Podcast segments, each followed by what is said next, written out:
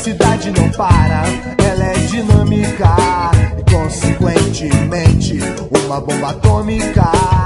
Asfaltamento ruim, estrutura viária inadequada, excesso de veículos e falta de regulamentação específica para vários tipos de transporte são alguns dos problemas de mobilidade urbana presentes na maioria das cidades brasileiras. É possível mudar o cenário viário do Brasil? Você ouve agora o primeiro capítulo da reportagem especial Mobilidade Urbana no Brasil os caminhos para a democratização das vias públicas. Uma produção Rádio Senado.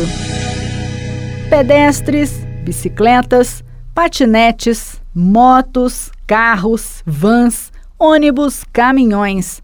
Novos e velhos meios de transporte precisam conviver em harmonia nas vias públicas para garantir a segurança dos usuários e a eficiência no deslocamento dos cidadãos. A ocupação democrática das cidades passa necessariamente pelo direito dos cidadãos de utilizar as vias públicas da forma que for mais conveniente para a rotina de cada um, desde que haja respeito entre os motoristas e locais adequados para todos os tipos de transporte. Quem afirma é o representante da União de Ciclistas do Brasil, Yurie Batista César. O cidadão brasileiro tem esse direito assegurado na Constituição Federal e quando a gente pensa na regulamentação desses serviços, a gente tem que pensar também em como que eles vão contribuir para democratizar o acesso à cidade e o acesso ao transporte. Segundo Yurie Batista, é preciso pensar em como a cidade pode acolher essas formas mais modernas de transporte ele dá o exemplo de como o uso apenas das bicicletas já pode ser segmentado e deve ser trabalhado em suas especificidades. A bicicleta ela tem diversos tipos de usos diferentes. Ela tem uso para lazer, ela tem uso para esporte para deslocamento, para mobilidade e está crescendo muito no Brasil, principalmente com os aplicativos, uso para trabalho também para as entregas. Cada um desses tipos de uso exige uma destreza diferente, um conhecimento diferente, uma experiência diferente com a bicicleta. Você não aprende a pedalar num dia e no outro dia você está viajando de bicicleta. Você tem um, um, um, período de aprendizagem nisso. O representante da União de Ciclistas propõe uma nova divisão das vias públicas com mais espaço para as bicicletas e outros meios de transporte modernos, para incentivar as pessoas a adotarem maneiras mais sustentáveis de se locomover. A gente está colocando um monte de coisa na calçada e talvez a gente devia estar tá colocando um monte de coisa na rua. Por que, que 70% do espaço viário é ocupado pelos automóveis?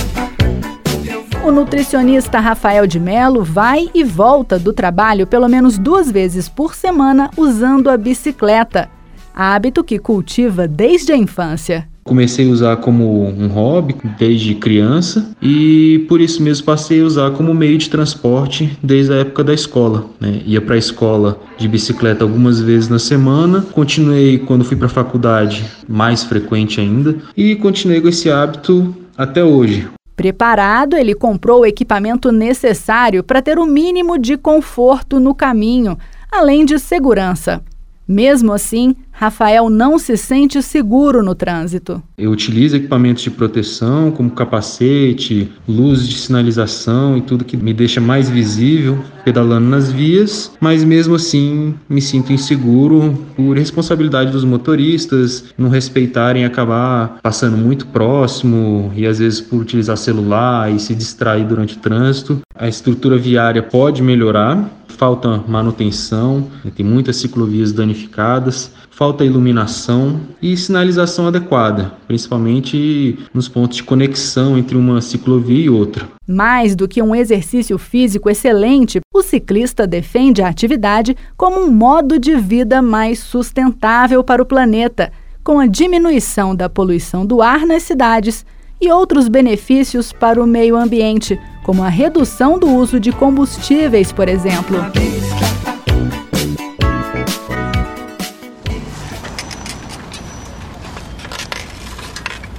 Os veículos e as bicicletas agora também concorrem com o trânsito de patinetes elétricos, a nova febre das ruas brasileiras.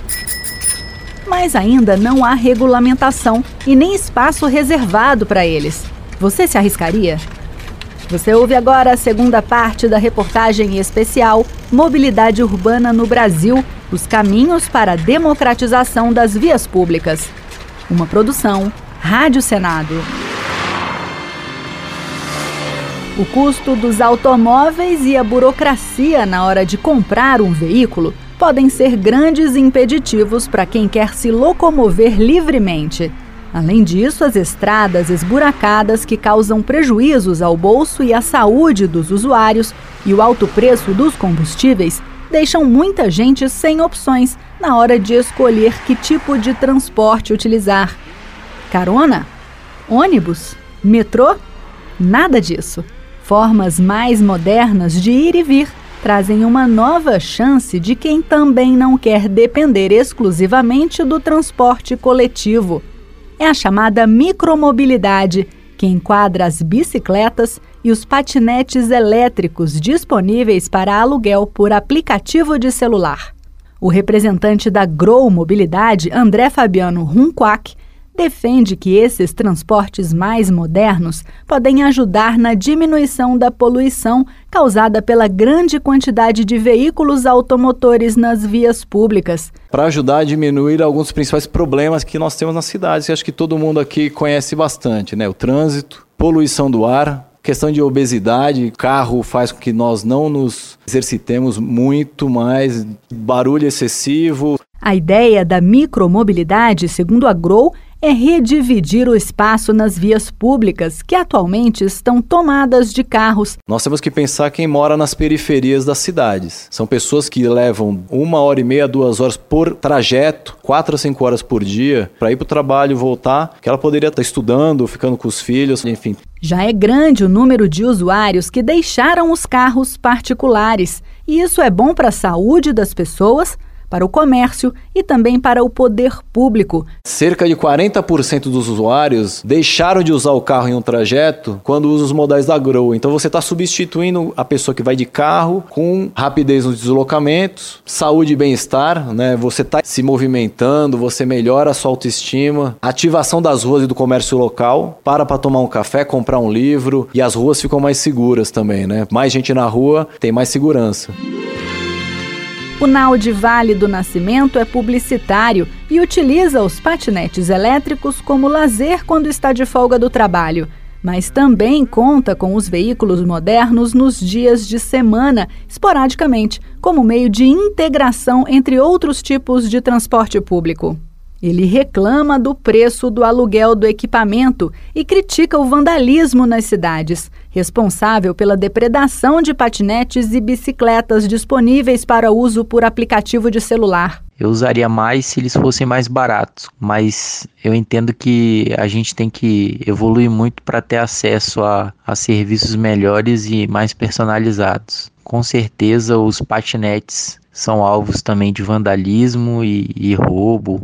O publicitário elogia a praticidade e a rapidez que os patinetes podem trazer para a rotina de quem anda de ônibus. É um transporte bem prático, esses patinetes, porque ajuda bastante na, na mobilidade em vários trajetos, dá mais celeridade, com pouco esforço se eu tivesse que fazer esses dois trajetos de bike, com toda certeza eu ia chegar muito suado e ia demorar bem mais também em relação aos patinetes. Esse papo de regulamentação para utilizar capacete, proteção e tal, eu acho isso uma chatice. Eu acho que isso vai afastar muitas pessoas da utilização e da finalidade que eles têm, né? Que é fazer essa integração e tornar um pouco mais prático a mobilidade urbana, né? Com capacete ou sem? Nas ciclofaixas ou nas vias comuns? Quais são as regras para o uso de patinetes nas cidades grandes? Existem regras?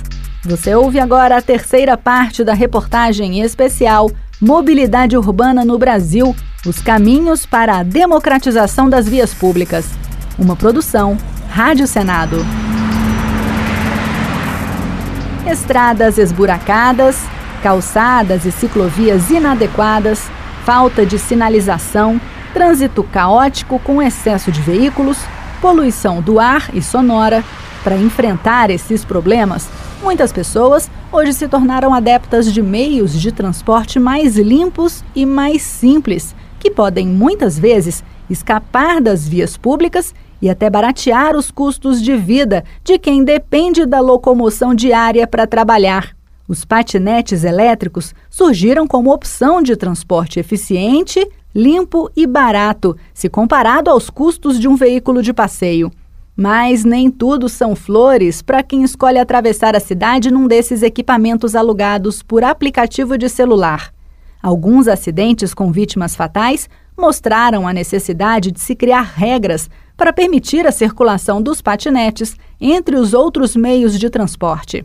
Segundo o coordenador geral de apoio técnico e fiscalização do Departamento Nacional de Trânsito, Arnaldo Luiz Teodósio Pazetti, já existem algumas normas para a utilização dos patinetes. O CONTRAN, por meio de uma resolução a 315, já trata desse assunto dos patinetes dentro, eh, eu até costumo dizer que é a espécie do gênero veículos autopropelidos. Então, já há um estudo por parte do Denatran para eventualmente se ajustar essas é, disposições constantes da Resolução 315, mas há questões que são da seara do município. Né? Essa resolução sobre o uso de ciclomotorizados elétricos se estende para todo o veículo de duas ou três rodas que tenha motor de propulsão elétrica com potência máxima de 4 kW com ou sem pedais e com carga não superior a 140 quilos, que não alcance velocidade maior que 50 km por hora.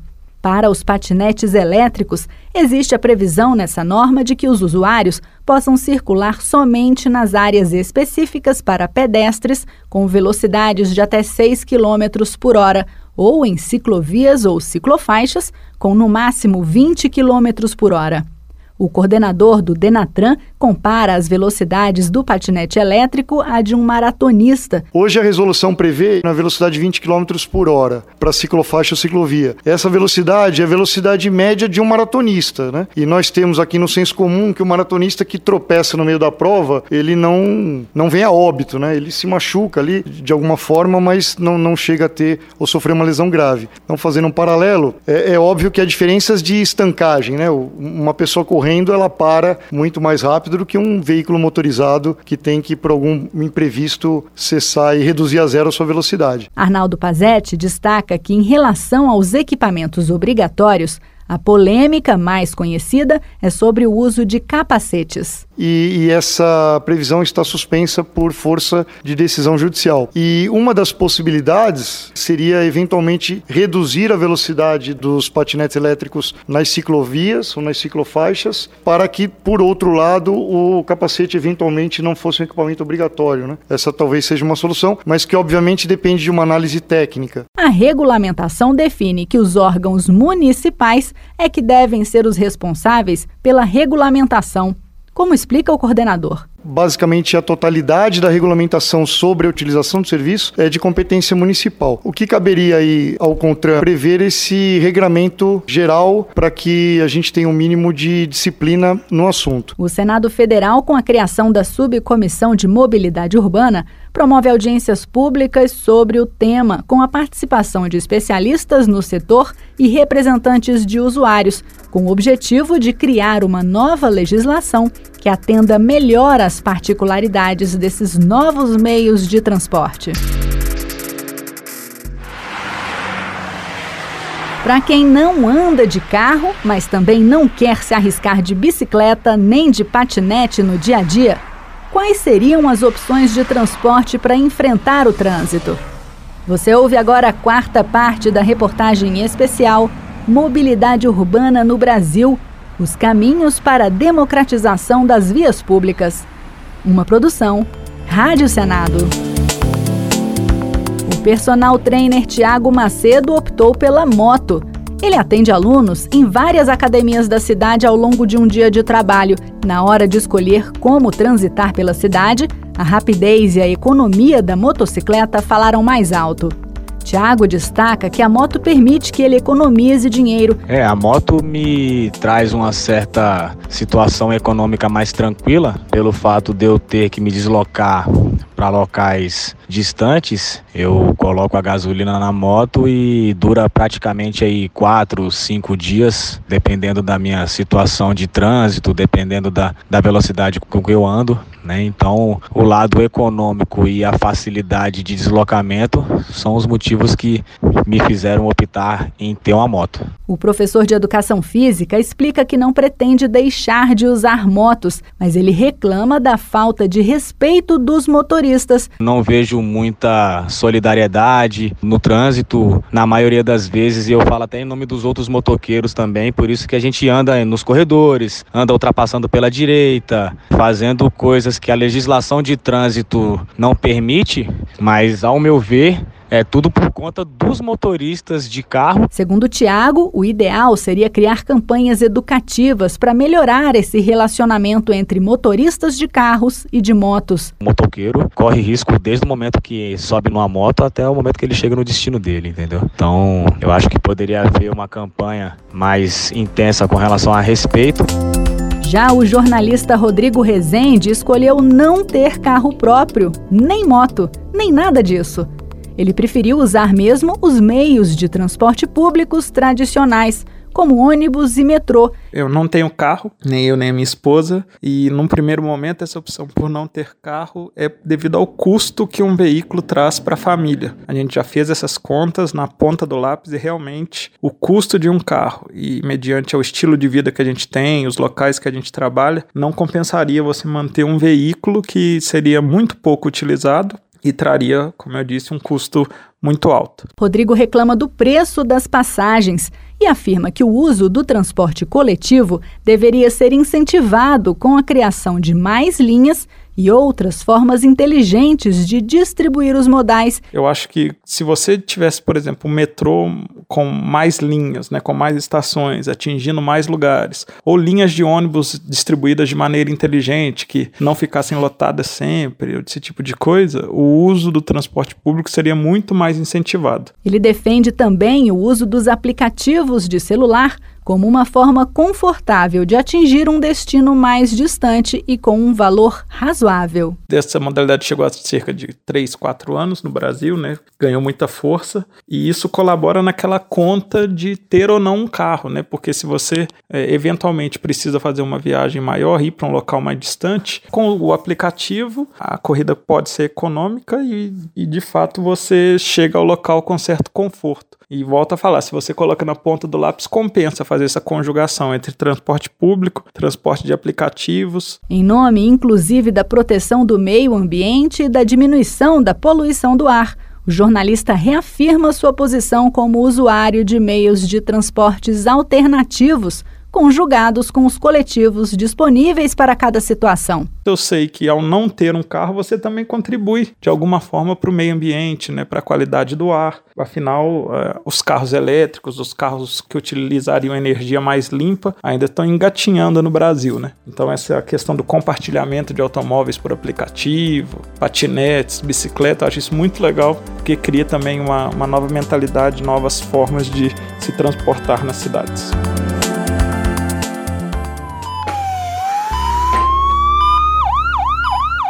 Uma diminuição drástica no número de acidentes automobilísticos nos últimos anos fez a capital federal se transformar num exemplo de educação no trânsito. Você ouve agora a quinta parte da reportagem especial Mobilidade Urbana no Brasil Os Caminhos para a Democratização das Vias Públicas. Uma produção Rádio Senado. Brasília foi inaugurada em 1960 pelo presidente Juscelino Kubitschek e de lá para cá muita coisa mudou. No início havia mais estradas do que carros. Hoje, nenhuma estrada é suficiente para conter tantos carros. As ruas da capital mudaram, as construções se multiplicaram e a população cresceu. O diretor de Educação de Trânsito do Detran do Distrito Federal, Marcelo Vinícius Granja, lembrando um pouco sobre a história da cidade, conta que quando Brasília foi construída, o mundo vivia o auge da indústria automobilística, então as vias públicas foram planejadas para serem ocupadas exclusivamente por carros. Nós tivemos na década de 60 o planejamento de Brasília uma cidade totalmente voltada para a circulação de veículos. Foi constituído no auge da indústria automobilística, né, das grandes pavimentações de rodovias, e Brasília tinha essa concepção. O diretor afirma que foi muito difícil quebrar esse paradigma da importância do carro em Brasília, mas que a campanha educativa do Detran pela implantação das faixas de pedestre mostrou que é possível reverter a situação. E todo esse processo tem sido uma grande quebra de paradigmas no DF. Por quê? A concepção é quebrar esse viés de quem está de carro tem o poder, né? E dar essa liberdade de circulação ao pedestre. Marcelo lembra que já faz mais de 20 anos que houve a campanha pelo respeito às faixas de pedestre, que aconteceu em 1997.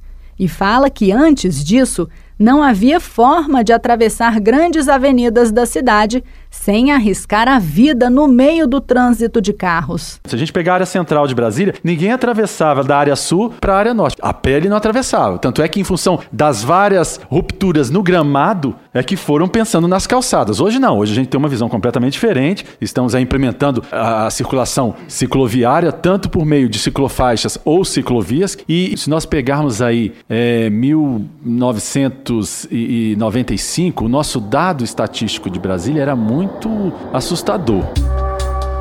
Outra recordação de Marcelo sobre os tempos em que os veículos eram os reis de Brasília são as velocidades nas pistas dentro da cidade. A mudança só foi possível depois de vários projetos de educação do trânsito e com a introdução da cultura dos redutores de velocidade eletrônicos, os famosos pardais. Os controladores eletrônicos foram o, o grande defensor dessas vítimas porque nós tivemos a redução da velocidade média, claro, que em função de todo um processo educativo, mas essa sensibilização da comunidade, dos nossos estudos, de quais as vias que precisavam efetivamente ter esses controladores. E a própria penalidade hoje faz parte de um processo educativo. Quando se propõe o controle eletrônico, a implantação de um semáforo, né, que é um ponto de controle eletrônico hoje dentro dos nossos sistemas, é justamente porque ali, efetivamente, a gente precisa de um controle maior para essa circulação. Dados do relatório de 2018 da Organização Organização Mundial de Saúde revelam que foram 39 mil mortes no trânsito brasileiro, a maioria delas atingindo condutores de moto e de veículos motorizados de três rodas. Atualmente, o Brasil ocupa o quinto lugar no ranking dos países com maiores índices de morte no trânsito, atrás apenas de Índia, China, Estados Unidos e Rússia.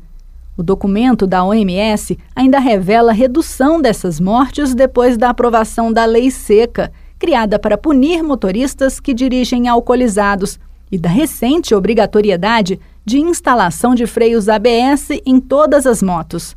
A organização sugere que todas as cidades do Brasil e do mundo diminuam o limite de velocidade máxima em áreas urbanas para 50 km por hora e para 30 km por hora em áreas residenciais e com grande circulação de pessoas. Você ouviu a reportagem especial Mobilidade Urbana no Brasil os caminhos para a democratização das vias públicas. Reportagem Raquel Teixeira. Edição Paula Groba. Trabalhos técnicos Josevaldo Souza. Uma produção Rádio Senado.